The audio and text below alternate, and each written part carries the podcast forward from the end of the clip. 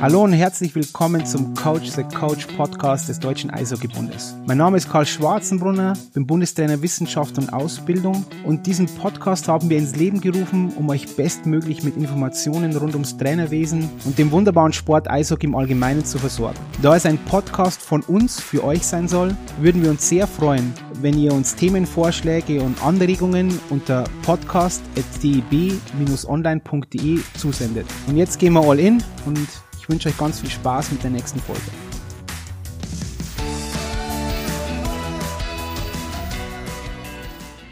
Hallo und herzlich willkommen zu einer neuen Folge des DB Coach the Coach Podcasts. Heute mit Thorsten Pfalz, Präsident des EHC Trostorf. Das freue mich extrem, das Gespräch, weil mal schauen, wo da die Reise so hingeht heute.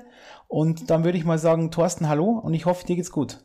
Hallo Karl, ja, mir geht's sehr gut. Äh, ich freue mich, äh, darüber, dass ich hier heute reden kann mit dir und äh, dass wir uns über die Leidenschaft, die uns beide verbindet ähm, und die ja viele Leute verbindet, ähm, heute quatschen können. Und freue mich sehr, dass ihr einen der wie sogenannten kleinen Vereine, du hast mir ja gesagt, darauf kommen wir dann noch, äh, was das so bedeutet und bedeuten könnte, dass ihr uns dann auch in den Fokus nehmt und dass gerade wir das sind, äh, die, die da jetzt mal den Anfang machen. Auf das kommen wir in der Tat mit den kleinen und großen Vereinen.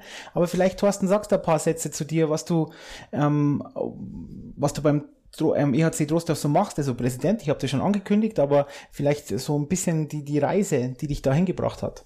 Ja, die Reise, also wenn du uns vor oder, oder, oder meine Frau und mich vor, vor 15 Jahren gefragt hättest, was Eishockey ist, dann hätte ich das sagen können, weil ich eben aus Ostdeutschland komme gebürtig und da mal früher auf den zugefrorenen Seen rumge, rumgeskatet bin und da so ein bisschen äh, den Puck hin und her geschubst habe. Gelernt habe ich das nie.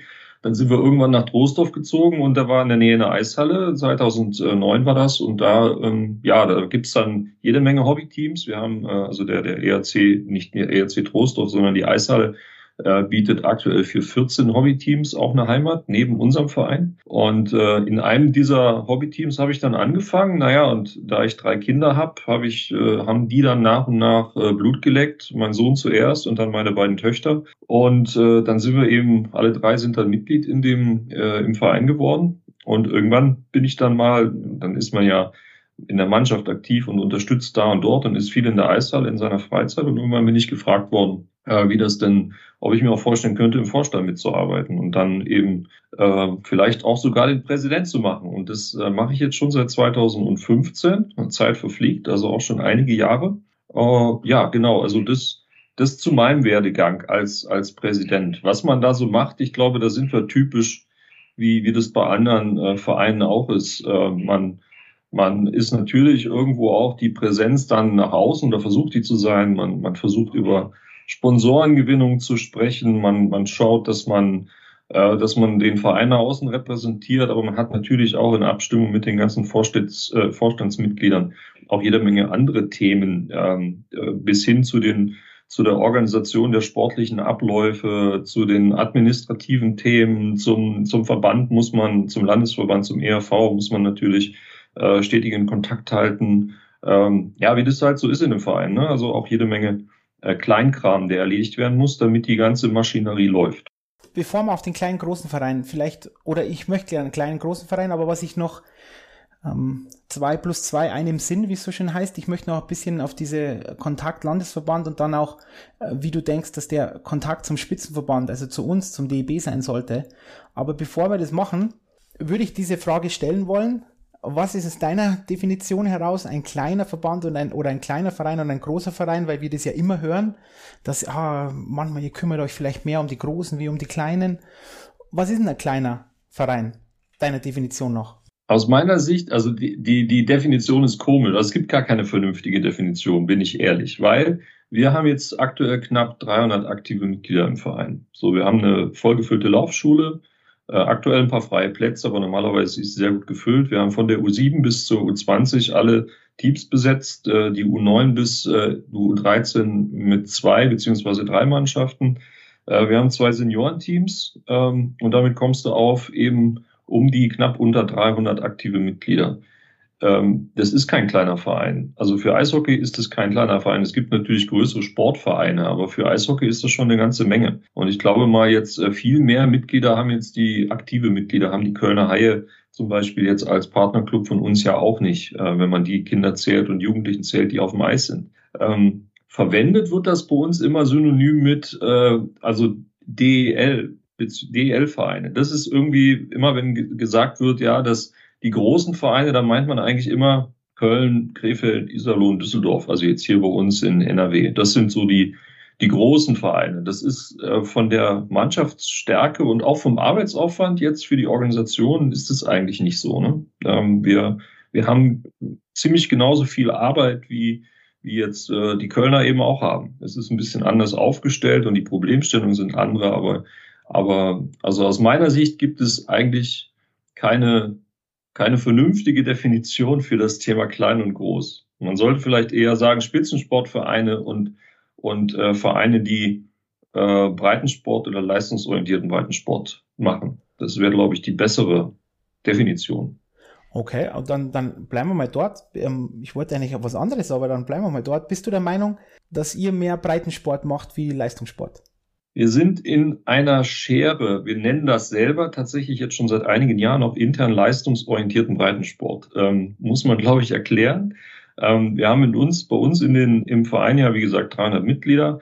Von der, vom, vom Niveau, schlittschuhtechnischen Niveau, vom Eishockey-Niveau, ähm, spielen wir so in der Landesliga bis hoch in die, also im Nachwuchs äh, bis in die Regionalliga B und äh, haben da dann wieder Talente, die es dann eben den Sprung dann nach Köln schaffen, was dann ja in Richtung Leistungssport dann irgendwann geht, spätestens wenn sie in Köln sind. Ähm, und ähm, Regionalliga B ist dann gerade für die für die mittlere Altersklasse, also da für die U13, äh, U11, ist das schon echt gutes Hockey, was sie da spielen. Ähm, klar gibt's dann vielleicht, und wir haben auch in der U11 jetzt die letzten zwei Jahre auf in der Regionalliga A gespielt. Ähm, das heißt, auf dem Niveau dieser sogenannten großen Vereine. Also da spielen wir dann gegen Köln, Düsseldorf und Krefeld. Ähm, und, und dementsprechend ähm, haben wir im Verein eben sowohl Breitensport als auch Spitzensport oder Leistungssport. Und das nennen wir eben leistungsorientierten Breitensport. Wir wollen zum einen die, die Breite, ähm, also die Basis nicht verlieren. Wir wollen den, den Kids, die einfach nur Spaß haben wollen auf dem, auf dem Eis oder den Jugendlichen und einfach nur zweimal die Woche zum Training und dann am Wochenende ein Spielchen machen wollen, den wollen wir genauso eine Heimat bieten wie der, der Leistungsspitze, indem wir die dann sagen, okay, ich mache über ein Fördertraining, die Möglichkeit haben wir. Bei uns haben die Kinder, die das wollen, und die Jugendlichen die Möglichkeit, drei bis viermal die Woche zu trainieren über Fördertrainingsmöglichkeiten. Ähm, die können das dann eben ganz genauso machen. Und deshalb sind wir in so einem, sind wir in so einem äh, Spielfeld und decken halt sozusagen beides ab, von unten bis, bis zur Mitte. Den, die absolute Top, also das Top-Level dann gerade im so Bereich ab der U15 aufwärts oder eigentlich schon ab der U13 aufwärts, was dann Köln, Krefeld und Düsseldorf mit äh, standardmäßig viermal Training, äh, zwei Spielen am Wochenende erreicht, das schaffen wir dann nicht mehr. Da bricht's dann bei uns ab, weil wir einfach auch die, die, die Möglichkeiten an Eismenge, also an Trainingsmöglichkeiten gar nicht zur Verfügung haben. Aber im unteren Bereich sind wir da. Genau. Ich denke auch, dass das ein Riesenthema ist, dass man sich auch da als kleiner Verein nicht klein machen sollte, in Anführungszeichen. Ja, dass im unteren Bereich dann eben auch sehr, sehr gut gearbeitet wird. Natürlich dann oben raus, dann eben auch in den Senioren, auch um das jetzt als Beispiel zu nehmen, dann wird es natürlich dann schwer. Ja, das ist, wenn genau. ich dann DL, DL2 Oberliga-Standort bin, dann ist es natürlich anders, als wenn ich jetzt irgendwo in der, in, in einer Landesliga spiele. Das ist natürlich, ja. ist, ist ein Faktum. Aber unten raus finde ich schon immer, dass man sich da nicht kleiner machen sollte. Deswegen kommen wir dann vielleicht gleich auf, auf, weil auf diesen Verbandssachen komme ich dann später nochmal, aber auf diese, dieses, du hast ja Fördertraining angesprochen und natürlich auch diesen, diese Kooperation dann mit Köln. Wie sieht denn das aus? Also erstens einmal, ihr werdet ja dann immer wieder so ein Aderlass haben, in Anführungszeichen, wo die Besten ja weggehen und genau. für euch das dann ja auch augenscheinlich okay ist. Jetzt ist dann die Frage, läuft es auch andersrum kommt dann auch wieder Rückfluss und so weiter. Deswegen vielleicht erzählen wir mal ein bisschen, wie das so funktioniert. Und vielleicht auch, was nicht so funktioniert, was ja nur fair ist, weil es wird, reibungslos kann es ja nicht immer laufen. Da wird es auch irgendwelche ähm, Probleme geben. Also das ist definitiv so reibungslos, läuft sowas nicht. Dafür läuft es auf der anderen Seite aber jetzt, und ich glaube, das würden du die Kölner fragen würdest, würden die dir das ganz genauso sagen, ähm, eigentlich ziemlich gut. Wir haben ein vertrauensvolles Verhältnis äh, zwischen, den, zwischen den Teams, ähm, sowohl auf Vorstandsebene als auch äh, auf Trainerebene. Ähm, natürlich muss man immer kontinuierlich am Ball bleiben. Aber zu der Kooperation selber, die Idee ist halt bei uns einfach, dass wir sehen, wir bilden, wir bilden im unteren Bereich äh, U7, U9, U11 auf einem Top-Niveau aus. Das kann man, glaube ich, sagen. Die, die Ergebnisse der letzten Jahre geben uns recht. Wir spielen ähm, auf dem Niveau, wie das die, die Kölner und die Krefelder haben, äh, eben auch haben und ähm, können da mithalten. Und dann kommt eben dieser, dieser Unterschied, wenn ja auch, auch ähm, durch das Fünf-Sterne-Konzept, äh, was die Kölner ja machen, ähm, äh, was, was vom DEB ja eben auch gepusht wird und wie ich finde auch zu Recht gepusht wird, was ja viele positive Anreize setzt. Ähm, da gibt's ja dann äh, Vorgaben, wie oft muss trainiert werden in der Woche. Und das schaffen wir bei uns im Verein, habe ich gerade schon gesagt, ja nicht in der Regelmäßigkeit. Wir können nicht allen unseren Teams äh, sozusagen und auch nicht im Spitzenteam drei und später dann viermal Training pro Woche mit den jeweiligen Athletikeinheiten davor und danach anbieten. Das funktioniert bei uns nicht. So, und deshalb haben wir gesagt, irgendwann wird die Schere zwischen dem sozusagen sehr gut ausgebildeten jungen Spielern und Spielerinnen ähm, und dem, was in Köln, also was wir denen bieten können und dem, was in, in Köln und in den anderen DEL-Vereinen äh, angeboten wird, wird dann einfach zu groß. Und wenn dann Kinder dabei sind, die sagen, ich möchte und äh, ich möchte halt tatsächlich unbedingt später mal Profi werden. Ich finde, das ist eine komplett legitime, ein legitimer Wunsch oder Traum. Warum soll man denen das dann verwehren, wenn die hier bei uns fleißig arbeiten und trainieren und für uns viele Tore schießen und dann irgendwann zu der zu der, in das Alter kommen, wo sie sagen, ich will jetzt aber mal, jetzt in dem Fall den Hai auf der Brust haben, ich will mal irgendwie ein Nationalteam, dann ist das vollkommen legitim.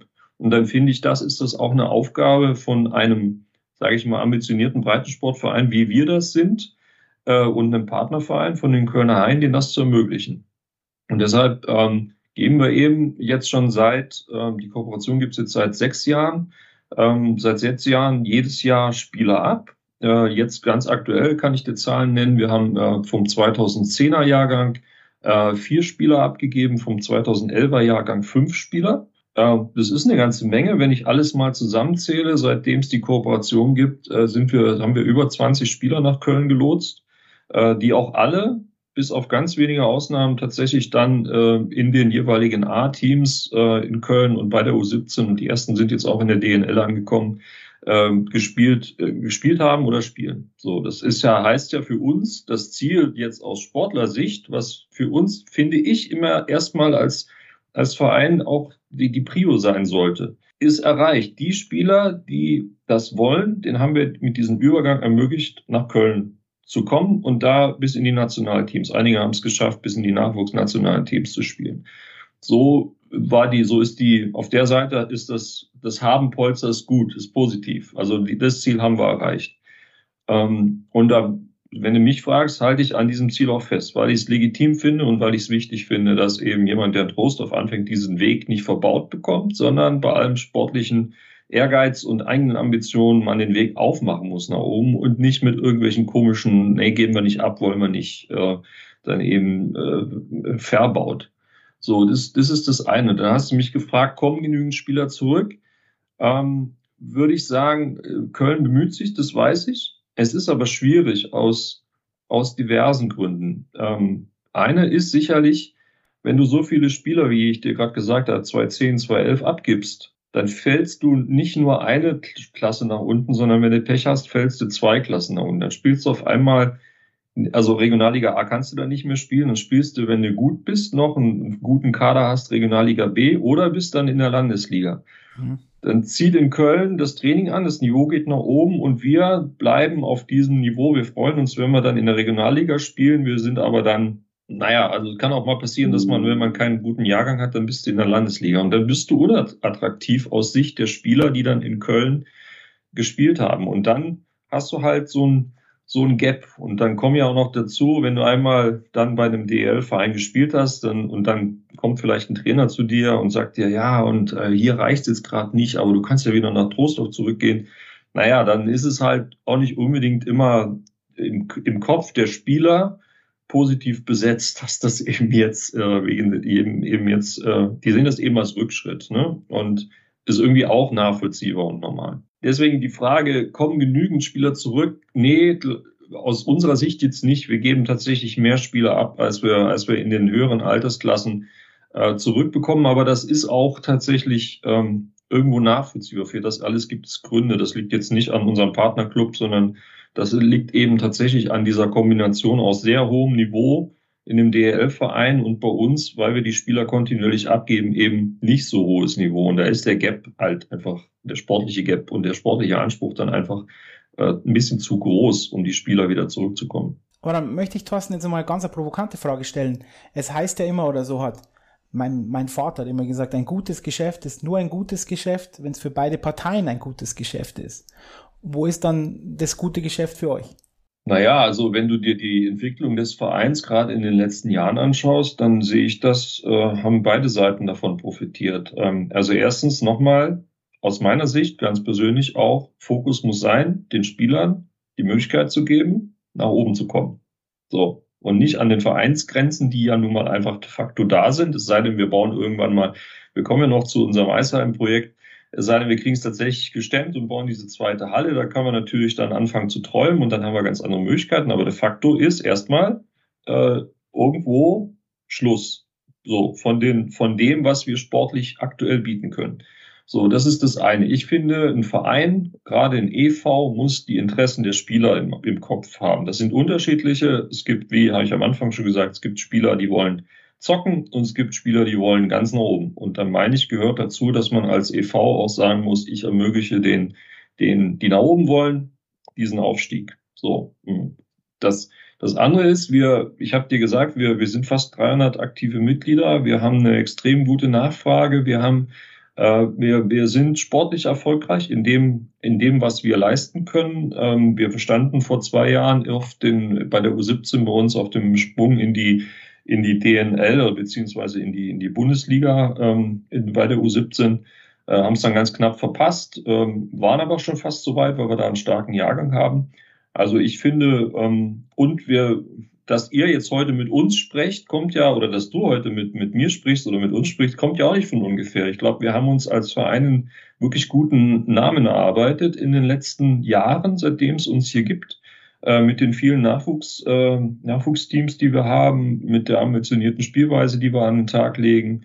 Ähm, von daher glaube ich, äh, dann, dann trägt auch eine Kooperation, auch wenn die jetzt noch nicht so ist, dass sie dass wir von der Anzahl der Spieler, die zurückkommen, zufrieden sind, trägt es doch dazu bei, dass das Renommee des Vereins steigt. Und ähm, deswegen sage ich, ist das in Summe in Ordnung. Also ich bin ja auch ein großer Freund von sowas. Deswegen möchte ich bei dem Thema noch ein bisschen bleiben. Wo siehst du die größten Hürden?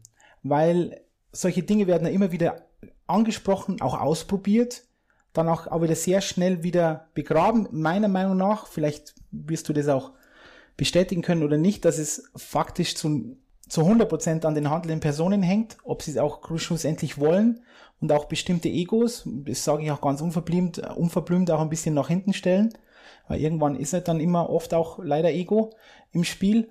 Oder würdest du das anders sehen und vielleicht kannst du ein bisschen aus dem, aus dem Nähkästchen plaudern, ob es da so Dinge gibt, wo man sagt, ja, auf das muss man einfach unglaublich aufpassen, wenn man sowas machen möchte. Weil Möglichkeiten gäbe es ja genug. Auch diese großen Vereinen, wieder in Anführungszeichen, mit den kleinen Vereinen eine, eine, ja, eine fruchtbare Zusammenarbeit haben. Ja, also erstens, wie du sagst, ohne Vertrauen der handelnden Person geht, geht sowas überhaupt gar nicht. So, das muss erstmal gegeben sein. Das ist absolut wichtig, essentiell, sonst kannst du es vergessen. Und das ist wichtig, dass das nicht nur auf auf äh, Vorstandsebene ist, weil da zwei irgendwie Präsidenten miteinander quatschen und irgendeine tolle Idee haben beim Kölsch, sondern es muss eben auch auf, von den, auf der Trainerebene funktionieren. Und das hat gerade in den Vielleicht Jahren, nur, als wir das aus der... Nur ganz ja? kurz, was heißt es, dass du mit dem Rainer immer Kölsch trinkst, oder was? Mit Herrn Metke? Na, wenn wir uns sehen, trinken wir auch mal einen Kölsch ah. miteinander, ja klar. Na, war, war nur, wollte nur mal kurz fragen. Okay, gut. Ja. Entschuldigung, Thorsten, ja. Ja, genau. ja gut. Und, ähm, ja, und wenn man, äh, wenn man dann wichtig ist es dann eben aber auch, dass das auf Trainerebene ist. Und in den Jahren, als wir das, äh, als wir das aus der Taufe gehoben haben, äh, ganz speziell gerade von Anfang an, hat das eben auch auf Trainerebene sehr gut funktioniert. Ne? Das ist total wichtig. Ähm, ähm, zweitens, die, die räumliche Nähe muss natürlich stimmen. Ne? Es bringt jetzt uns nichts, wenn wir mit, äh, sag ich mal, mit Krefeld, würde ich auch gerne zusammenarbeiten, aber es ist halt einfach zu weit weg, äh, bringt nichts. Da kann man dann vielleicht mal über, über Förderlizenzthemen sprechen oder sowas. Es muss einen regelmäßigen Austausch geben. Also man muss sich sportlich auf Trainerebene regelmäßig miteinander äh, Aktionen machen. Man muss miteinander aufs Eis gehen. Man muss sich mal, muss auch sich gegenseitig mal die Spieler anschauen, die dann äh, die dann spielen, damit die, damit der, sozusagen die Gegenseite immer lernt, was so die eigenen Zwänge sind, also was so, was so an Möglichkeiten da ist sportlich. Ähm, ja, genau. Und, und wenn ich mir Dinge wünschen könnte oder wenn du mir sagst, was ist vielleicht hinderlich aus meiner Sicht, das geht jetzt so ein bisschen in Richtung DEB. Ich hatte es mir aber extra aufgeschrieben. Wenn ich die Chance habe, dann darf ich das auch sagen. klar, ähm, aus unserer Sicht ist es so, ähm, die in dem Fünf-Sterne-Konzept, und das halte ich tatsächlich für eine gute Geschichte, ist es ja, ist es ja auch gefordert, dass äh, eben die Vereine, ähm, wie die, die Spitzenvereine eben bis zur U15 zwei Teams, ähm, zwei Teams auffahren und eben zwei Teams im Spielbetrieb haben. Ich verstehe den Gedanken dahinter. Aus unserer Sicht ist es allerdings so, wenn du, wenn du in Köln, Krefeld und so weiter zwei Teams bei der U15 hast und außenrum ja nicht äh, 20 äh, Eishockeyvereine hast, sondern bei uns in der Region sind es halt jede Menge weniger, ne? dann zieht das automatisch aufgrund des sehr guten Namens dieser, dieser, dieser Spitzenvereine natürlich den, den kleineren Vereinen oder den Nicht-Leistungssportvereinen natürlich Spieler weg.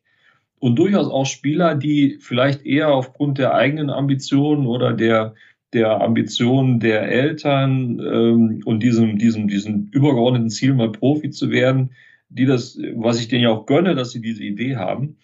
Aber das, das macht es uns natürlich nicht leichter, weil dann natürlich jeder, der sagt, okay, ich will aber unbedingt jetzt nach, nach, nach Köln zum Beispiel und ich möchte dann auf jeden Fall auch unbedingt da spielen.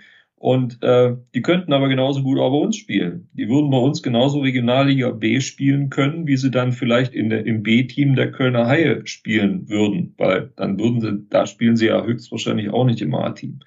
Also dieser, ich, ihr habt es wahrscheinlich intensiv diskutiert und beobachtet das auch. Aber sicherlich ist es nicht unbedingt ähm, positiv aus unserer Sicht, dass eben diese, diese Notwendigkeit bis zu U15 mit zwei Teams in, in, bei den äh, Spitzenclubs zu, zu spielen, dass das eben so sei, gepusht wird. Weil man, also ich hoffe, ich mache mich da verständlich in dem, was ich da sage.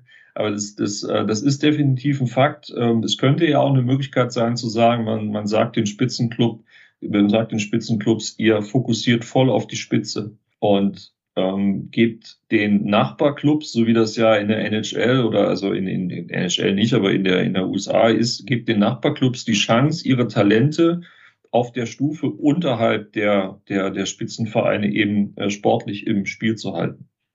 Da gibt es vielleicht, Thorsten, wenn ich da kurz einhaken darf, da gibt es natürlich viele Faktoren wie immer. Das ist ja immer multifaktoral, wie man so schön sagt. Ja. Und da gibt es immer für und wider.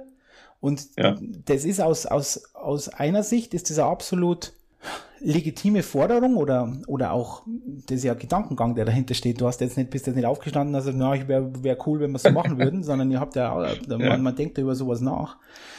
Natürlich kann man wieder sagen, okay, weiß man in der U13 schon, ob das jemand wird oder nicht oder in der U15. Da bin ich immer, immer hin und her gerissen. Manche Trainer denken das ja auch, ja, dass sie wissen, das wird schon einer werden. Bin ich diametral anderer Meinung. Das sieht man das auch äh, sehr, sehr oft. Dann ist es natürlich auch so, dass diese, wir haben ja ein klassisches Ausbildungsmodell, kein Selektionsmodell, weil in, in, in Kanada und so weiter, wenn wir knapp an die Million mit Spielern kommen und wir haben Eishockey komplett, alles was wir haben, 24.353 Eishockeyspieler und Spielerinnen, das ist nicht so viel. Ähm, da sind alle DL, auch die, ähm, die, die, ähm, die Ausländer, in der, die in der DL spielen, mit dabei. Also das ist echt nicht so viel. Und dann muss man jetzt schauen, vielleicht das ist auch ein valider Punkt oder über den man nachdenken kann, ist es dann Selektion in, im Ausbildungsprogramm, dass man Trainingsgruppen sind besser etc. pp. Da gibt's viele, viele Facetten, aber das ist immer so ein Thema und das kann ich dir versprechen, Thorsten, also dass ich da die Jungs und Mädels um die, die Bundestrainer, Bundestrainerinnen, der Uli Liebsch, der Colin Danielsmeier, der Herbert Vassilievs, der Ernst Höfner äh, und so weiter, die machen sich da echt Gedanken drüber. Also das ist jetzt nicht so, auch die stehen nicht in der Früh auf und sagen, hm, ich glaube, so wäre es ganz cool. ja. Und, und aber, aber den, den Punkt verstehe ich vollkommen, muss ich, ist so, Thorsten, ja. Das ist dann einfach ein Thema, über das man, über das man weiter reden muss. Ich finde, du hast eins noch gesagt, diese räumliche Nähe, ich glaube schon, dass das auch ein wichtiger Faktor ist. Total. Ja, der ja. liegt ja natürlich auch nicht so schlecht, muss man auch sagen. Ja. Ja, da richtig. bei euch oben im Pott ist alles Pott da oben und ähm, da ist man, ja, das ist so. Das kann man anders sehen, aber. Na, ja, das sehen viele anders, aber da ich da mit, mein, mit meiner mit meiner bayerischen Naivität natürlich da reingehen darf, darf ich sagen, dass das, das habe ich ja schon öfter in dem Podcast kundgetan, dass das da oben alles Pott ist. Ähm, auch Iserlohn ist Pott. Und ähm, NRW. Und, und, und, ähm, und deswegen ist natürlich schon ähm, auch, glaube ich, auch ein wichtiger Punkt, ja, dass die nicht ähm, stundenlang in Anführungszeichen im Auto sind, wenn, wenn sowas passiert und sowas, ja, und einfach, ja, und wo sie wohnen und ja, mit der Schule und so weiter. Ich möchte noch ein bisschen weitergehen aus dieser, aus dieser Kooperation raus, weil du hast die zweite Ebene angesprochen, nämlich Trainer und Trainerinnen. Und auch da wieder kleine Vereine. Wir bleiben jetzt bei dieser, bei diesem Termini, weil das ja auch immer so bemüht wird im, im Eishockey. Wie schwer ist denn das für euch, Trainer und Trainerinnen zu gewinnen? Und wenn ja, wie schwer ist es, die zu halten? Weil das ist auch ein Riesenanliegen von mir oder da bin ich jetzt gespannt, wie, wie du das siehst. Ja, also wir haben, das ist jetzt tatsächlich auch eine Geschichte, wir, wir haben ja ähm, einen, ähm, wir haben ja einen engen Schulterschluss mit unserer Eishalle. Ne? Die Eishalle bei uns ist in privater Hand und äh, der Geschäftsführer der, der Eishalle, der, der HP Walterscheid, der das jetzt auch schon seit äh, nächstes Jahr sind es, glaube ich, 40 Jahre macht, äh, ist auch gleichzeitig Geschäftsführer bei uns im, äh, im, äh, in der, im, im Verein. Ähm, das ist so die, die Seele von, von unserer, sowohl von der Halle als auch von uns vom, äh, vom Verein selbst. Und äh, der hat seit vielen Jahren, äh, deshalb hebe ich das so hervor, das ist jetzt nicht mein Verdienst oder Verdienst unseres, äh, also des aktuellen Vorstands, der ist seit vielen Jahren immer hinterher und sagt, wir müssen aus dem eigenen Verein ähm, schon in der Jugend anfangen, ähm, äh, Trainer, Trainer und Trainerinnen zu generieren. Ähm, die, es gibt viele, die sagen irgendwann, das sind äh, tolle Eishockeyspieler, äh, die, die sagen aber irgendwann, äh, irgendwie finde ich das total cool, mit Jugendlichen zu arbeiten. Und ähm, das machen wir jetzt, oder das macht äh, gerade der, der HP jetzt schon seit vielen, vielen Jahren so. Deswegen sind wir in der glücklichen Lage und haben, ich kenne die aktuelle Zahl nicht, aber es sind mehr als 25 lizenzierte Trainer im Verein. Das ist eine ganze Menge. Und davon sind einige sehr, sehr, noch sehr, sehr jung. Also der, äh, wir haben eine, eine, eine ähm, äh, unser, unser Laufschulverantwortlicher, der ist gerade mal 17 jetzt äh, geworden oder 18 ist er jetzt geworden. Ähm, und macht eigenverantwortlich, leitet eigenverantwortlich die, die Laufschule, ist Spieler bei uns und, und äh, macht eben nebenbei hat diesen Learn-to-Play-Schein gemacht oder macht ihn jetzt demnächst und, äh, und äh, trainiert dann bei uns eben die ganz Kleinen. Äh, wir haben, äh, wir haben einen sehr jungen Torwarttrainer bei uns, der jetzt aktuell in der U11 und U13 unterwegs ist. Wir haben eine, eine Spielerin, die ist gerade mal 16 und die ist bei der U7 als Trainerin mit auf dem Eis. Und so haben wir das all die Jahre gemacht, ähm, sozusagen aus dem Verein. Äh, äh, Spielerinnen und Spieler, die gerne bei uns, äh, die das, die da Spaß dran haben, eben dann diesen Learn-to-Play-Schein äh, zu, zu ermöglichen. Das ist übrigens eine tolle Erfindung. Den gibt's ja, glaube ich, auch noch nicht so allzu lange, aber diese, dieser einfache Einstieg in das, in das, in diese Trainerausbildung, das ist sicherlich echt eine, eine wer auch immer die Idee gehabt hat, das ist eine super Idee gewesen. Die erleichtert vieles. Und ähm, so, so dass wir da an der Stelle jetzt kein, kein Mengenproblem haben. Äh, wo man sicherlich, äh, wo man sicherlich sagt, wir wir können da ähm, die Herausforderung ist, wenn man dann einmal sagt, man braucht jetzt, äh, man orientiert sich mal wieder an den Großen, ne? also an den DL-Clubs zum Beispiel, und man möchte dann die Trainingsmethoden, die da, ähm, die da ja umgesetzt werden auf dem Eis, man will die jetzt bei uns übertragen, dann braucht man natürlich auch Trainer, die das dann auch mal gemacht haben. Und an die Trainer ranzukommen und gerade in dem mittleren Altersbereich, wo, äh, wo man eben sagt, da da, da, da ist eben ähm, das, was man, wenn man mal so einen Spitzenclub trainiert hat, etwas anderes, als wenn man das bei uns äh, sozusagen von der Pike aufgelernt hat. Da an, an Trainer ranzukommen, die, äh, die das mal gemacht haben, das ist für uns eine Herausforderung. Ne? Wobei, das habt ihr auch schon gemacht. Wir brauchen jetzt keinen Namen nennen, aber, aber das war, ist ja auch schon, ist ja so. Die Frage ist, ja. wie, wie schaut das aus mit Hauptamtlichkeit? Wie seht ihr das? Hauptamtliche Trainer und Trainerinnen zu haben? Hätte ich gerne. Ähm, ich weiß gar nicht, ob wir das schon mal hatten. Ganz, wenn, dann war es vor meiner Zeit. Also zumindest solange ich jetzt im Verein bin, hatten wir das noch nicht. Ähm, hätte ich gern, ist momentan halt einfach eine Finanzierungsgeschichte, kriegen wir, kriegen wir nicht gestemmt. Ähm, rein von den finanziellen Randbedingungen ist das für uns nicht abbildbar. Von da kann ich da nicht drüber nachdenken. Also kann ich drüber nachdenken, aber kann ich leider einfach nur so beantworten, wie es ist. Und ist das, also das ist eine finanzielle Problematik. Also das würdest du so genau. sehen, das ist einfach ein finanzieller, ähm, finanzieller Punkt. Dann gehen wir vielleicht gleich weiter, Richtig. wie mit, mit Sponsoren und sowas. Das ist einfach alles regional und da arbeitet ihr, damit ihr diese Sponsoren bekommt, erhaltet etc. Aber genau. dass ich jetzt sagen würde, hm, da ist jetzt einer, der so einschlägt und sagt, ja, okay, für die nächsten fünf Jahre finanzieren wir einen hauptamtlichen Trainer, das ist jetzt nicht die, das vorrangige Ziel. Es ist nicht das vorrangige Ziel. Wir diskutieren es tatsächlich immer äh, und da, da schlagen auch so ne, ein bisschen zwei Herzen in, in, in der Brust. Wer, wer auf der einen Seite, ich persönlich muss sagen, natürlich wäre es genial, wenn wir gerade für den mittleren Altersbereich einen hauptamtlichen Trainer haben und der dann sozusagen auch diese ganze, also äh, da eben regelmäßig mit äh, übergreifend vielleicht ein eigenes Team selbst trainiert und dann aber bei den anderen mit auf dem Eis steht. Das fände ich natürlich toll.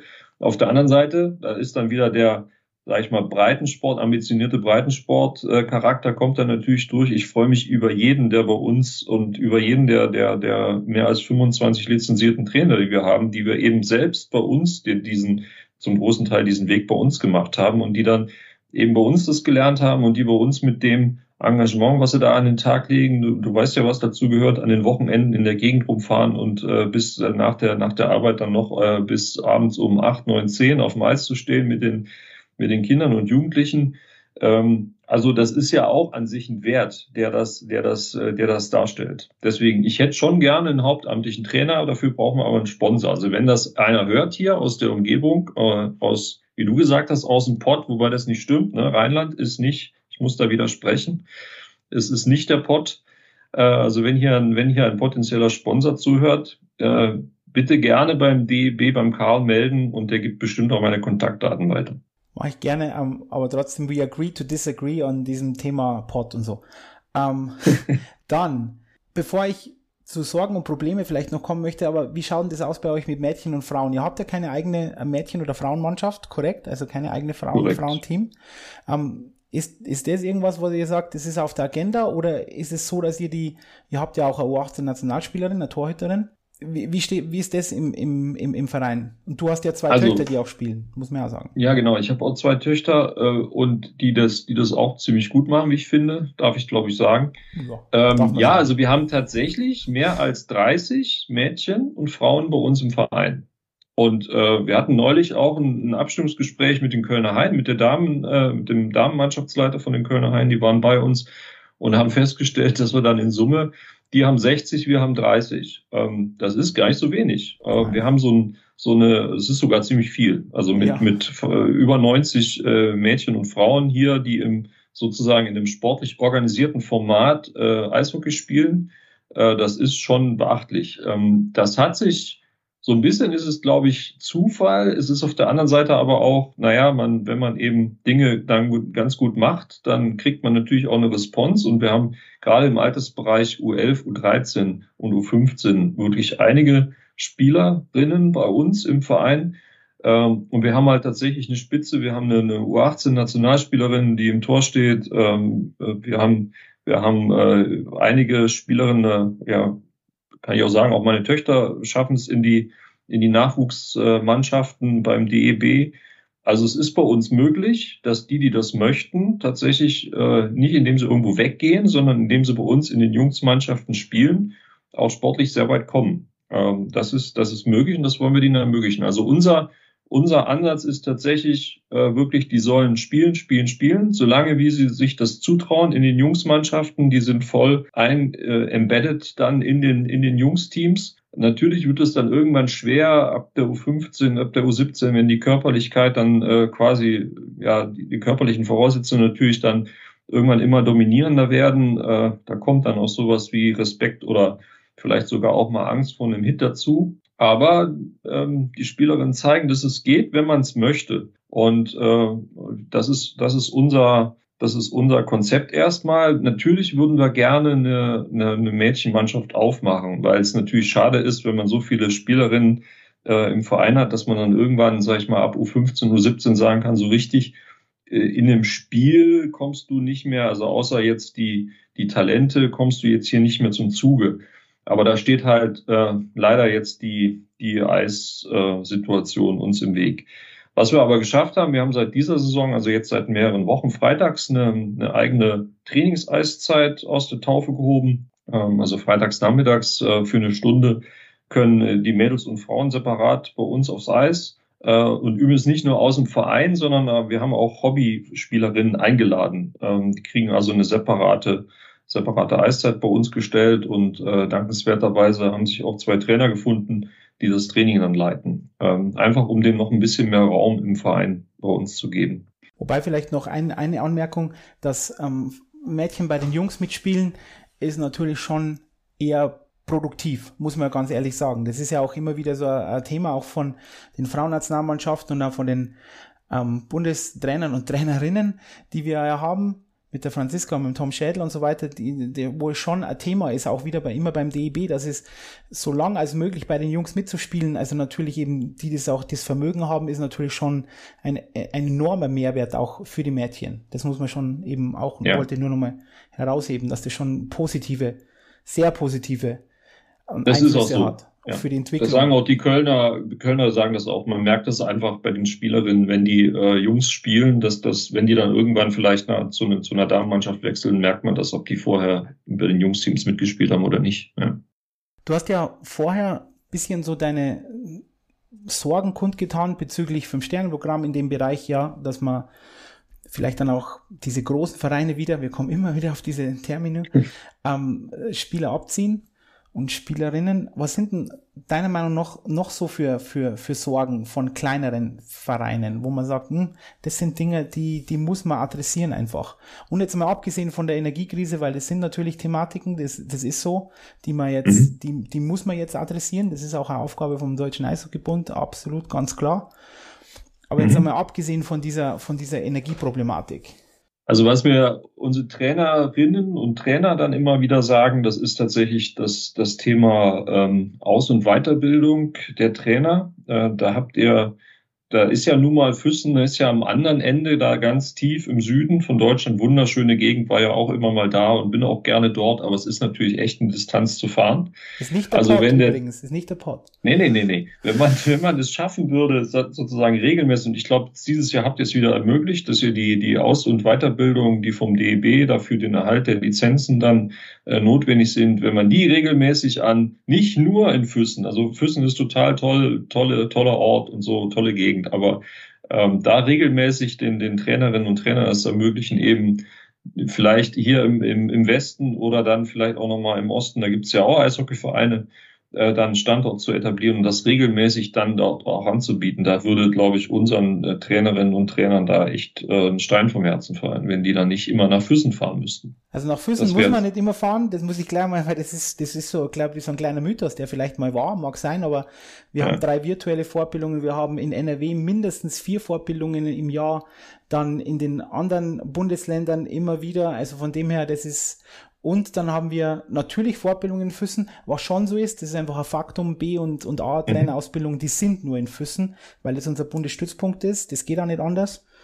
Mhm. Und, aber das ist dann, ja, das sind die Ausbildungen. Aber Fortbildungen, ja. also da glaube ich, da, das kriegen wir hin, Thorsten. Ja, ich weiß, ihr habt ja auch da schon einiges gemacht. Also gerade in diesem Jahr äh, ist das ja auch wieder so. Aber es wurde, das, das Thema fällt halt immer wieder. Ja, dann hast du mich gefragt, was gibt's noch? Also was ich mir wünsche, das, das ist aber auch, glaube ich, eine Verbandssache, wo jetzt nicht nur der DB, sondern muss man vielleicht auch mit dem, mit dem Landesverband auch nochmal sprechen. Ähm, was ich mir wünsche, ähm, nicht immer jedes Jahr neue, neue Dinge anstoßen. Also gerade im Spiel- und Trainingsbetrieb. Ich, ich finde, eine gewisse Konstanz ist auch wichtig. Also ich, ich habe, äh, ich komme ja nun nicht aus dem Hockey. Ich habe das ja früher, ne, wie gesagt, am Anfang, ich kenne ja nur das mit dem zugefrorenen Sehen so aus meiner Jugend. Ähm, aber Hockey ist schon ein echt regelverseuchter Sport. Und wenn man dann, also gar nicht jetzt despektierlich gemeint, aber wenn man dann jedes Jahr immer wieder neue kleine Veränderungen vornimmt und immer wieder am Regelwerk nochmal was nachfeilt und wieder neue Ideen reinbringt, oft ja auch mit wirklich vernünftigen vernünftigen äh, Ideen im Hintergrund. Das macht äh, den, den Trainern, Trainerinnen nicht wirklich einfach. Ne? Also vielleicht tatsächlich mal, ähm, ähm, dass, dass ihr euch, wenn, wenn ihr auch auf den, mit den Landesverbänden sagt, wir, wir stoßen nochmal eine Änderung an, bei allen positiven äh, Hintergrundgedanken, die ich immer unterstelle bei, bei Dingen, die ihr ändern wollt oder vielleicht manchmal sogar müsst, weil es von der IIHF kommt, äh, vielleicht dann immer mal zu reflektieren, dass das ja auch umgesetzt werden muss von den, von den, von den Vereinen. Und das kostet dann, in Summe ist das immer wieder eine ganze Menge Aufwand für die Leute in den Vereinen, die dann gucken müssen, wie wird das denn jetzt gemacht. Ne? Also das, äh, das wäre zum Beispiel ein Wunsch. Da möchte ich vielleicht auch kurz einhaken, weil das ist ein, hoch, ein, ein hochinteressanter Punkt bezüglich Regeln auch, weil ich auch der Meinung bin, dass ähm, ganz, ganz viele Regeln sind und man müsste das auf alle Fälle oft wieder vereinfachen. Nur mhm. leider ist halt der Mensch, dem Menschen ein Wolf. Und diese Regeln, die im, im, im Eishockey ganz viel herrschen, auch Förderlizenzen etc., pp. und lauter solche Dinge, das sind ja oft, weil wir uns gegenseitig, und ich sage das jetzt ganz drastisch, einfach oft bescheißen. Ja, mhm. und dass wir Regeln einführen müssen, damit wir uns nicht gegenseitig bescheißen. Ja, und ja, wenn ja. das, wenn wir, wenn wir dort auch mal, auch im, im Nachwuchs, einfach mal sagen würden, es ist einfach vollkommen irrelevant, auch wenn das kein 5 Euro ins Phrasenschwein, das hört, sagt jeder, dass da irrelevant ist, ob ich in der U11 Meister werde und in der 13 ist vollkommen wurscht, ja. Es, mhm. es ist natürlich immer wieder schön und das ist auch okay und es muss einer Meister werden, das ist alles gut. Aber jetzt für einen Leistungsbereich ist das irrelevant, ja. Das ist einfach mhm. nicht relevant. Aber wir versuchen einfach alles, um uns da auf gegenseitig ja zu betrügen. Und deswegen gibt es dann auch ganz viele Regeln. Vielleicht auch beim Thema Spielbetrieb, weil ich weiß nicht, ob du auf das anspielst, der, der, der Spielbetrieb, der jetzt ein bisschen auch wieder umgestellt wurde, da muss ich einfach nur eines sagen in NRW. Ohne Dinge auszuprobieren, wird's nicht gehen. Und das ist jetzt, ähm, ich, so außer ich bin jetzt da komplett nicht im Bilde, aber das ist ja nichts, was einen finanziellen Aufwand bedeutet. Außer man muss sich umstellen und muss mal vielleicht offen sein für, für Dinge, die Entwicklungen im Eishockey. Und das muss ich einfach sagen, da, ohne sowas zu machen, werden wir keine Innovation haben. Und wir sind ein kleines Eishockeyland, aber was wir natürlich extrem gut können, Thorsten, oder auch an alle, die dazuhören, ist, dass wir ein Schnellboot sind, weil wir so klein sind, wir reißen das Ruder rum und dann passiert was. Der Tanker mhm. ähm, USA Hockey oder Hockey Canada, wenn die am Ruder reißen, dann fünf Jahre später passiert immer noch nichts. Das ist das Äquivalent zum deutschen Fußballbund. Wenn der, das ist ja. ein Tanker, der macht, der, der sagt, okay, jetzt bremsen wir, fünf Jahre später hat er dann gebremst. Und das ist der große, große Vorteil, den wir haben. Und ich denke, das hat uns auch in den letzten Jahren auch mit dieser Powerplay 2026, die da eingeführt wurden, ähm, das hat uns schon nach vorne gebracht. Das wollte ich nur mal sagen. Aber trotzdem, auch da bin ich voll bei dir, dass wir jedes Ding einfach hinterfragen müssen, braucht das wirklich? Ja, ist es nötig? Ja. Oder kann man es einfach mal, man muss auch ein paar Jahre laufen lassen, bin ich voll bei dir. Genau, oder, oder eben, macht es mal, sagt mal, okay, die Änderungen laufen mal jetzt, zwei, werden zwei Jahre gemacht, zwei Saisons und dann gucken wir, wo wir stehen. Und, oder, und, und nach der dritten wird dann wieder was angepasst. Also gerade zu dem Thema muss, muss ich sagen, ich habe ich war ja dabei, als Anja und, und Philipp da die, die neuen Regeln jetzt bei uns im, im Nachwuchsspielbetrieb vorgestellt haben. Und die Erläuterungen sind top. Der Hintergrund ist absolut nachvollziehbar. Und das habe ich auch von unseren Trainern gehört. Es gab ja dann Online-Veranstaltungen dazu und die wurden auch besucht. Und die, die Logik dahinter, die sportliche, äh, ist absolut nachvollziehbar. Darum geht's gar nicht. Und es ist auch oft gar nicht so eine Frage des Geldes. Es ist eine Frage der Organisation. Ne? Und wenn du dann aber gefühlt jedes Jahr äh, zu den äh, zu den Versammlungen gehst und dann dann schon bange der Blick durch die Räumlichkeiten geht, was kommt jetzt an Neuigkeiten im Regelwerk und wie wird das jetzt wieder, wer muss das denn umsetzen, wer versteht das alles noch? Da, da das ist mitunter, habe ich den Eindruck, eben einfach ein Störfaktor, auch wenn es immer im Einzelfall wahrscheinlich sehr, sehr gute Gründe dafür gibt, dass man was ändert. Hm? Wobei, da möchte ich jetzt noch kurz, wenn du ja schon öfter mit dem Rainer Metke ein, ein, ein, ein, ein Kölsch trinkst, der ja immer sagt, das ist den, den Schweiß der edlen Wert. Und das sagt er ganz, ganz oft. Und zu mir sagt er es immer, Karl, das ist der Schweiß der edlen Wert. Dann möchte ich das jetzt einfach auch nochmal kurz sagen. Bestimmte Dinge sind auch den Schweiß der edlen Wert. Ähm, und damit, okay, ähm, gibt es okay. sonst so irgendwelche Dinge, wo du sagst, hm, das sind, das sind Sachen, die, die, die, die, die brennen, ja, das ist, das ist wichtig, oder über das kann man mal nachdenken? Also jetzt aus meiner Sicht, vielleicht werde ich ja nachher verprügelt von meinen Vorstandskollegen, warum hast du das jetzt nicht gesagt oder das? Aber jetzt aus meiner Sicht jetzt nicht. Ich, ich würde auch, man, man muss ja immer gucken, wir kritisieren ja so gerne bei uns. Ne? Ich finde sehr viele positive Sachen, die jetzt seitens Verband initiiert wurden. Also äh, die, die, die, äh, die also was ja wichtig ist für uns alle ist, wir brauchen, du hast ja vorhin die erschreckend niedrige Zahl genannt, wir brauchen in Summe, wenn wir vorankommen wollen, mehr Spieler und Spielerinnen bei uns in Deutschland. Das wird nur über öffentlichkeitswirksame Auftritte funktionieren, das geht nur über, über gute PR, das geht nur über Präsenz in den Medien. Da hat der, der, der DEB, aber auch die, die, die Profivereinigungen ja mit mit ihren Sponsoren, die sie dann haben, also bei der DEL, ja echt Schritte nach vorn gemacht. Die Internetpräsenz vom DEB ist wahnsinnig viel besser geworden, als es vor vielen Jahren war. Ihr seid medienwirksam aktiv. Also ich finde, da kann man doch einfach, äh, da muss ich sagen, da geht auch vieles in eine, in eine gute Richtung, was so die, die Sichtbarkeit anbelangt. Aber in Summe ähm, glaube ich, das, das wollte ich einfach mal sagen. Das ist jetzt äh, nicht, weil du mich hier eingeladen hast und damit ich auch mal was Positives sage, sondern ähm, ich, ich empfinde das tatsächlich einfach so, dass die Sichtbarkeit des Eishockeys in den letzten Jahren über, über das, was ihr tut, nach außen eben tatsächlich auch besser geworden ist. Und das, das müssen wir in Summe auch äh, weiter, weiter, weiter pushen und weiter vorantreiben. Ich finde übrigens, du hast vorher überhaupt gar nichts Negatives gesagt, sondern das sind einfach Dinge, über die man nachdenken muss und das ist nur fair. Dann haben wir jetzt schon mal ein bisschen dieses Thema auch Landesverband und ähm, Spitzenverband abgehakt. Du hast vorher ein gute Überleitung für mich jetzt gebracht und zwar Thema, wir haben relativ wenig Mitgliederzahlen. Das heißt aber natürlich auch, wenn wir mehr werden, brauchen wir natürlich auch Infrastruktur. Und deswegen ja. möchte ich jetzt diesen eleganten Schwenk machen zu diesem Thema Eisdom 2.0. Ähm, dieses Hallenprojekt, das ihr habt, weil ich, wir haben da schon mal drüber gesprochen, ich finde es unglaublich erstrebenswert natürlich, weil das ist ja ein, ein, ein Thema, wir brauchen Eishallen. Mhm. Erzähl mal ein bisschen, was Eisdom 2.0 ist, wie das zustande gekommen ist, wo ihr gerade seid. Auch wieder, natürlich wird euch auch dieses Thema Energie wird jetzt euch auch beschäftigen. Das ist, ist ein Faktum, an dem kommen wir einfach nicht vorbei. Ähm, aber erzähl mal ein bisschen zu diesem Thema Eisdom und, und Hallenbau generell. Ja, genau. Also ähm, eigentlich weiß es jeder, der sich, äh, der sich hier in den Eishallen bewegt, gerade in, gerade in, äh, in NRW, aber ich glaube auch darüber hinaus. Eishallenstatus ist nicht zufriedenstellend. Also der bauliche Status der Hallen, viele Hallen stammen aus den, äh, aus den, weiß ich nicht, 70ern oder 80ern, sind dann renoviert worden und ähm, jeder weiß, außer so ein paar Highlight-Anlagen, äh, die es dann vielleicht in Süddeutschland oder sowas gibt, ist, äh, sind die Hallen oft nicht in dem Zustand, die äh, was, was vorzeigbar ist. Und bei uns ist es eben so, unsere Halle ist ja in privater Hand, also die, die aktuelle Halle ist in privater Hand, hatte ich ja schon gesagt, von, von HP Walterscheid und seinen seinen Kollegen äh, seit, seit jetzt 20 Jahren am Standort in Troisdorf geführt als Eishalle. Ähm, die wurde 2016, 17 energetisch saniert. Seitdem ähm, wird das ganze Jahr Eis angeboten, ohne quasi, es gab einmal eine Unterbrechung von, von ich glaube, zwei Monaten. Ansonsten läuft die Halle durch. Das heißt, wir haben Sommers wie Winters Eis, wovon wir als Verein natürlich profitieren. Ja.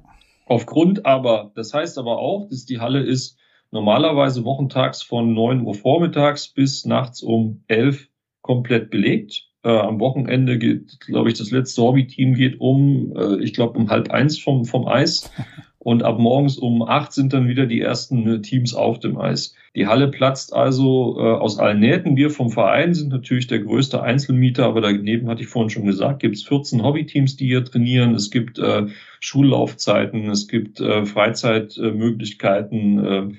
Äh, Eiskunstlauf wird angeboten, gerade im Sommer. Es werden Trainingscamps, die hier stattfinden. Und das heißt natürlich, dass die Halle im Endeffekt ausge äh, zu ist. Und wir als großer Verein mit fast 300 Mitgliedern, also ich sage jetzt einmal, wir sind ein großer Verein und kein kleiner Verein genau. mit den 300, 300 aktiven Mitgliedern, ähm, haben halt einfach die Situation, dass wir uns äh, verbiegen können, wie wir wollen. Ähm, wir schaffen es nicht, mit den zur Verfügung stehenden Eiszeiten. Und das sind im Vergleich zu anderen Vereinen haben wir ja wirklich eine Luxussituation, in der wir auch im Sommer aufs Eis gehen können, äh, eben auf eine adäquate Anzahl von Trainingseinheiten zu kommen, wie das jetzt die DEL-Clubs dann zum Beispiel anbieten können.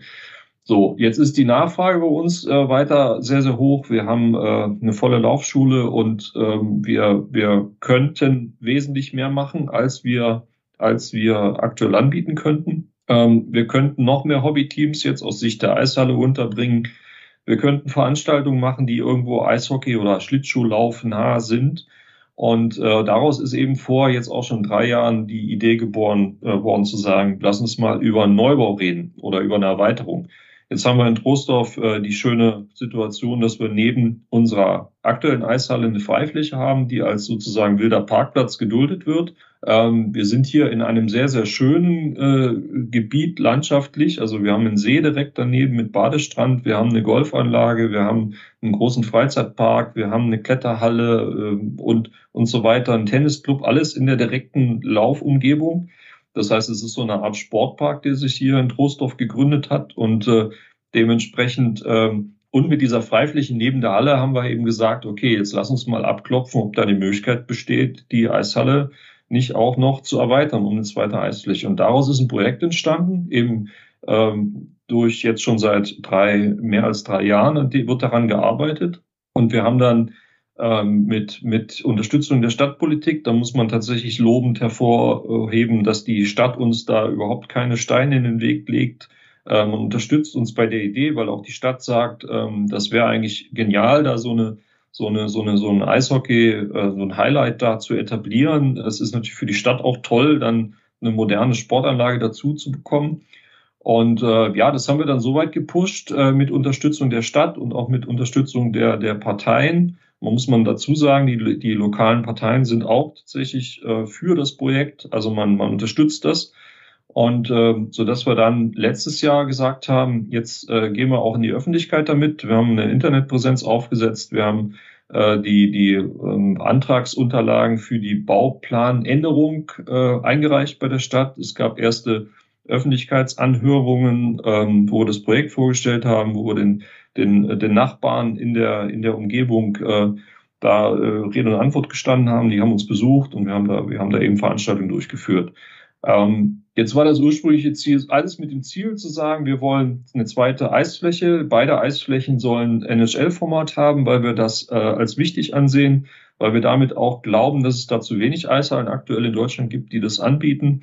Beide Eishallen sollen, Eisflächen sollen im, im Ganzjahresbetrieb laufen natürlich in Abhängigkeit von der Auslastung. Ähm, es soll, es gibt einen Athletikbereich, äh, der, den wir eben natürlich als Verein nutzen wollen, aber wo wir eben auch sozusagen sportartnah den Eltern oder ähm, anderen Kunden ähm, sozusagen äh, Athletik äh, anbieten können, also Athletikeinheiten anbieten können. Äh, wir sind damit mit tatsächlich auch äh, Partnerfirmen jetzt schon zugange. Also da haben wir tatsächlich auch einen Erfolg erzielt und haben einen haben einen Partner gefunden, der uns da unterstützen würde. Es gibt eine große Gastronomiemöglichkeit äh, zwischen den Eishallen, so ein bisschen wie, ähm, wenn ich es vergleichen würde, so ein bisschen wie in Mannheim, also wo man von der von der, bei den Mannheimer Trainingshallen, wo man in die eine Halle reinschauen kann. Nur bei uns wäre es eben, dass man von der Gastronomie in beide Hallen schauen kann. Mhm. Also man hätte dann, hat dann eben die Möglichkeit, äh, tatsächlich zu sagen, wir haben, äh, man, man kann in einem sportlichen Ambiente auch vernünftig dann essen und äh, eben dem Treiben auf dem Eis zuschauen.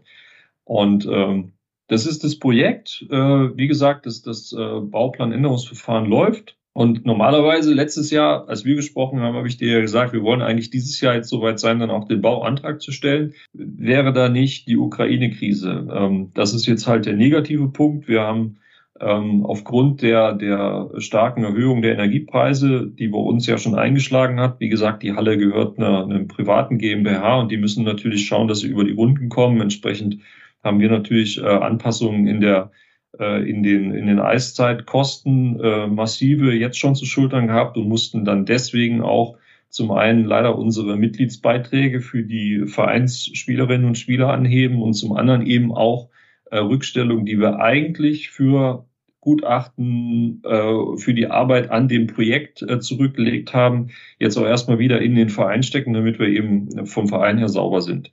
Deswegen äh, ist die Situation so, das Projekt lebt. Äh, wir, wir führen kontinuierlich Gespräche mit äh, Sponsoren. Wir haben einen Athletikpartner. Äh, was wir noch nicht haben, ist ein Partner für die Gastronomie. Aber ich hoffe mal, dass aus den Gesprächen, die wir führen und vielleicht der ein oder andere, der den Podcast hier hört, also Gastronomen der Region, wer, wer Lust hat auf eine geile Location und wer da auch bereit ist zu investieren, Ähm, meine Kontaktdaten stehen auf der Homepage vom ERC und äh, der Karl gibt sie bestimmt auch gerne bei Anfragen weiter. Also das ist der Stand der Dinge. Wir, wir sind weiter, auch wenn es ein bisschen verzögert ist, optimistisch, dass wir es hinbekommen, weil tragen funktionieren wird das. Die Nachfrage ist so gut und der Standort ist toll und ähm, wir sind da sehr, sehr positiv weiter, dass wir dieses Projekt dann auch äh, wenn wir es denn mit den geeigneten Partnern dann aufgesetzt bekommen, dass das auch rentabel funktionieren wird am Ende. Wie optimistisch bist du? Frage ganz Weiterhin ganz auf welcher Skala? Also, ja. also ich bin weiter, so wie ich es gesagt habe, ich bin davon überzeugt, dass wir das Projekt erstens hinbekommen werden mit geeigneten Partnern, ähm, vielleicht ein bisschen verzögert durch die aktuelle Krise äh, und äh, zum anderen aber, dass es dann auch funktionieren wird. Und würdet ihr jetzt oder habt ihr jetzt auch schon Anpassungen angenommen, energetische Anpassungen, dass ihr sagt, okay, wir brauchen jetzt, man hat wieder gesehen, das ist jetzt so dringend, wir, ich weiß jetzt nicht, ähm, ich glaube, über das haben wir gar nicht gesprochen, ob zum Beispiel die, die Entfeuchtungsanlage mit Gas funktioniert, wo er sagt, nein, wir machen jetzt alles mit Strom und hauen da alles mit Photovoltaik drauf oder bauen, wir müssen noch einen Solarpark bauen, solche Dinge. Habt ihr da jetzt umgedacht, in Anführungszeichen? Die Halle war die Halle war vorher schon energetisch äh, auf einem Niveau, wo wir sagen, äh, damit kann ein Ganzjahresbetrieb auch vernünftig funktionieren. Wir haben ja zum, zum Glück mit dem, ich muss ihn, ich sage ihm immer wieder gern mit dem HP Weiterscheid ein, der macht das jetzt seit 40 Jahren und ich, so viele, weißt du auch, so viele Eishallen, die das ganze Jahr Eis haben und das auch noch rentabel machen. Also es ist ja, wir kriegen das ja nicht geschenkt oder die Halle kriegt mhm. ja die Eiszeiten nicht geschenkt, die muss sie sich anmieten und das Geld muss verdient werden und trotzdem, seitdem die Halle im Ganzjahresbetrieb läuft, äh, funktioniert das ja wohl wirtschaftlich auch sehr gut. Und die Halle, wie wir sie da jetzt stehen hatten, äh, war von Anfang an mit einer großen Photovoltaikanlage geplant. Sie war von Anfang an energetisch so geplant, dass wir sagen, kein Lichteinfall von außen, äh, damit man eben äh, keinen Wärmeeintrag hat. Also wir, waren vorher schon auf einem Niveau, wo wir sagen, damit können wir einen Ganzjahresbetrieb auch gut gewährleisten und würde im Endeffekt von der Effizienz zumindest zwei Eis, äh, also wir wären auf jeden Fall vom Energieverbrauch mit den beiden Flächen effizienter gewesen als jetzt mit einer. Äh, einfach weil man dann auch neue Technologie eingebaut hat. Das war auch der Grund, warum wir, auch einer der Gründe, warum wir gesagt haben, wir wollen beide Eisflächen dann im NHL-Format haben, weil das natürlich äh, bei der aktuellen größeren Eisfläche natürlich auch eine Menge an Energie spart, äh, die man dann eben nicht ins Eis steckt, sondern eben in andere Sachen stecken kann. Hm. Das ist übrigens ein Ding immer, wenn man es neu baut, ist das absolut richtig. Wenn man natürlich schon am, am Kühlschlingen hat und so und dann sagt, ja, ich mache dann einfach ja. die, die Banden ein bisschen weiter rein oder so, dann ist es natürlich, äh, ja, das ist natürlich energetisch überhaupt kein Mehr, Mehrwert, ja, sondern dann, ich kühle dann einfach nur draußen halt Asphalt, ja. Also das war's halt ja. dann, aber kühlen tue ich's. Also deswegen muss man, wenn man sowas, wenn man neu baut, macht das absolut Sinn. Wenn man jetzt sagt, ja, ich setze einfach die Bande ein bisschen rein, weil das höre ich ja oft auch dann, dann sagt, ja, da muss man halt die kleiner machen, ist ja ganz egal. Aber leider, leider nein, weil ich kann nicht einfach die Kühl, Kühlschlingen ähm, da ähm, durch, durchtrennen, in Anführungszeichen. Ja, also auf, auf, den, auf, auf, dieses, auf, dieses, auf diesen Eisdom bin ich gespannt wie ein Flitzepfeil. Äh, ich, mhm. wir haben ja schon, äh, wie gesagt, schon öfter drüber geredet, auch so diese Dinge, dass man Parkplätze und so schafft, die dann das auch wieder zu der äh, Refinanzierung rein ähm, spielen und so weiter. Ich finde das echt groß und ich hoffe, dass das auch funktioniert. Und dann möchte ich jetzt die Abschlussfrage noch stellen, Thorsten. Die letzte Frage, die Frage aller Fragen, die ich immer stelle, ja. bisschen abgewandelt. Wo, wo siehst du den EHC Trostorf in fünf bis zehn Jahren, Thorsten? Was Ach du je, die Frage. ja, hey. Die, die Frage, also wo ich den EHC Trostorf in fünf Jahren sehe, erstens in der neuen Halle, äh, yeah. also dann mit zwei Eisflächen, logisch, äh, logisch. haben wir gerade drüber gesprochen.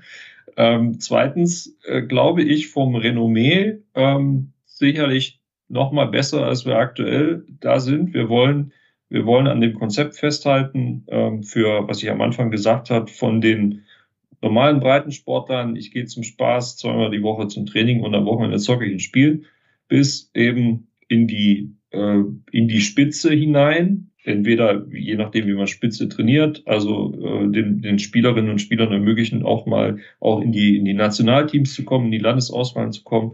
Das muss bei uns sein. Und ich, ich kann mir schon vorstellen, dass wir dann äh, im, äh, wenn wir über fünf oder zehn Jahre reden, dass wir dann mit unserer ersten Mannschaft sicherlich dann auch nochmal ein oder zwei Größenordnung äh, äh, Ligen weiter oben spielen können, als wir das heute tun. Und ich glaube, es wäre äh, ist nicht vermessen zu sagen, dass wir mit der Kontinuität und mit der Anzahl der Spieler, die wir jetzt in den letzten äh, Jahren ausgebildet haben, dass wir auch dann im, im mittleren Altersbereich äh, dann auf vielleicht DNL 3 Niveau dann eben auch mitzocken können.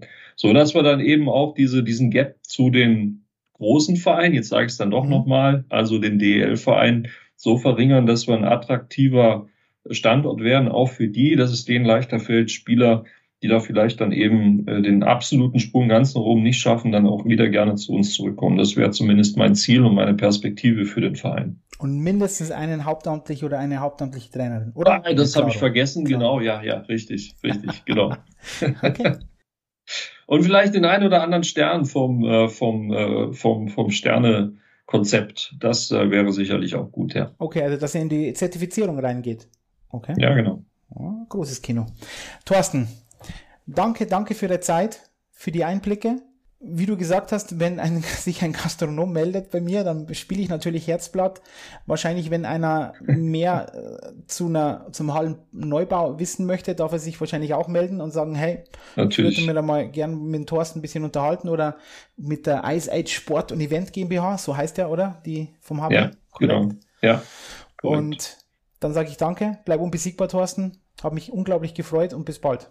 Ja, ich danke auch. Super, super Gespräch, hat Spaß gemacht. Und zu dem muss ich nur sagen, zu dem, äh, zu dem, äh, zum Hallenneubau, wir haben eine eigene Homepage www.eisdom2.0.de. Da stehen alle Kontaktdaten drauf und da kann man uns auch erreichen darüber. Danke, Karl, hat Spaß gemacht. Danke, Thorsten. Und dir auch alles Gute. Ne? Gut, bis dann. Ciao.